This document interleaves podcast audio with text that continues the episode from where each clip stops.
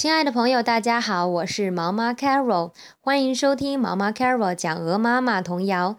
今天要给大家分享的童谣是 Warm Hands Warm。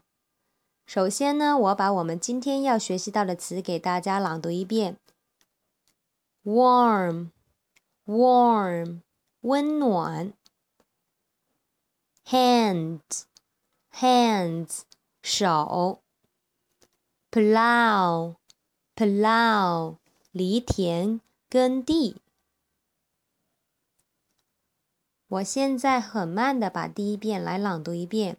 Warm hands, warm. The men are gone to plow.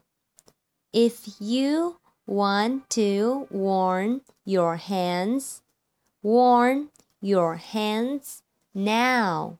第二遍稍微要快一点。 Warm hands warm, the men are gone to plow. If you want to warm your hands, warm your hands now. 第三遍最快喽。